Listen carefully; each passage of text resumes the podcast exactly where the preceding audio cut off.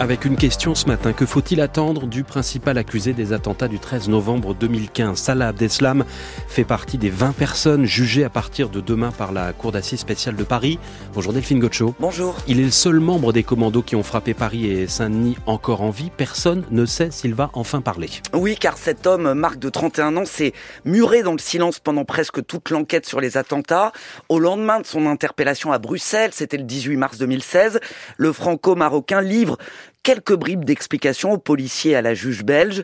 J'ai loué des voitures et des hôtels en préparation des attentats de Paris. J'ai fait ça à la demande de mon frère Brahim, explique-t-il, en minimisant son rôle. J'avais une ceinture explosive, mais je n'ai pas voulu la faire exploser. J'ai renoncé.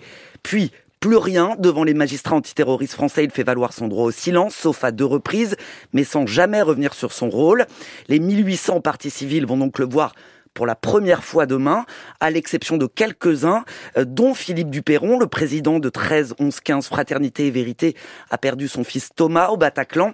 Il a assisté au procès de Salah Abdeslam à Bruxelles en février 2018 pour la fusillade avec des policiers belges lors de sa cavale. C'est un moment qui fut difficilement descriptible en fait parce que c'est une forme de d'intensité d'intensité qu'on ressent. Et quelque chose de il se passe quelque chose. Le fait d'être dans la même pièce à l'époque dans cette même salle d'audience que Salah Abdeslam de respirer le même air il y a quelque chose il se passe quelque chose c'est clair Effectivement, Marc, l'apparition de Salah Abdeslam en février 2018 a figé la salle d'audience dans laquelle je me trouvais comme saisi d'effroi.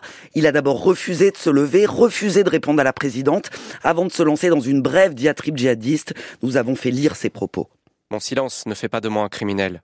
Les musulmans sont jugés de la pire des manières. Il n'y a pas de présomption d'innocence. Je témoigne qu'il n'y a pas de divinité à part Allah.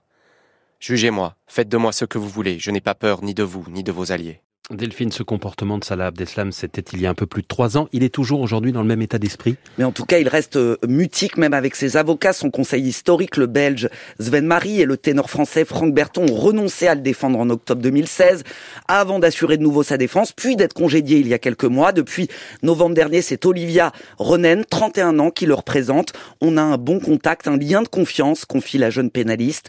Ça ne peut ça ne peut être qu'un plus s'il parle, ajoute une source judiciaire. Philippe Duperron, lui, n'attend pas grand-chose de sa part lors du procès.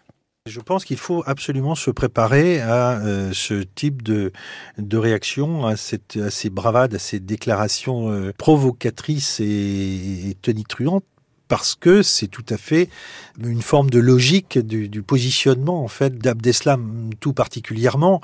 Je pense qu'il y a une violence voulue. Il y a non seulement le déni de la qualité de victime, mais aussi cette forme de violence qui se perpétue en faisant ces déclarations euh, qui se réfèrent à son Dieu et à sa justice en fait. Ce procès sera également une radiographie du phénomène euh, djihadiste pour comprendre comment de jeunes Européens ont voulu devenir des martyrs de Daesh. Oui, car le parcours de Salah Abdeslam, comme d'autres avant lui, raconte cette bascule dans une dérive mortifère sans véritable phénomène annonciateur.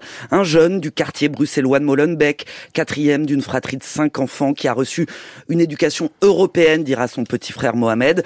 Un grand fêtard, selon Yasmina, sa petite amie depuis l'âge de 17 ans, amateur de boîtes de nuit, de casino, consommateur de cannabis. Mais en décembre 2014, il lui propose d'aller en Syrie pour, dit-il, aider les femmes et les enfants.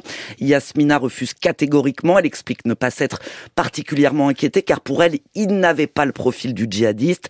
C'est ce qui a d'ailleurs marqué Guillaume Lys. Il est avocat belge d'une association de victimes des attentats de Bruxelles. Il a lui aussi vu Salah Abdeslam en février 2018. Dans le discours qui était tenu, il y avait quelque chose qui était totalement brisé par rapport à, la société belge que je connais. Et c'est ça vraiment qui est assez choquant, c'est de se dire que voilà, on a, on a une personne qui a pris une trajectoire qui est totalement différente, qui a décidé de vivre en dehors de, de, de, de cette société-là, qui a décidé de lui porter atteinte de la manière la plus cruelle qui soit, et qu'on ne puisse pas en comprendre véritablement les raisons, et qu'on ne comprendra certainement jamais toutes ces raisons. Beaucoup de questions donc vont être posées à partir de demain, mais peut-être très peu de réponses à attendre de la part de Salah Abdeslam. Delphine Gaucho, chef du service police-justice de France Info, à la veille donc de l'ouverture de ce procès des attentats du 13 novembre à Paris, sur les terrasses, au Bataclan et à Saint-Denis, aux abords du Stade de France.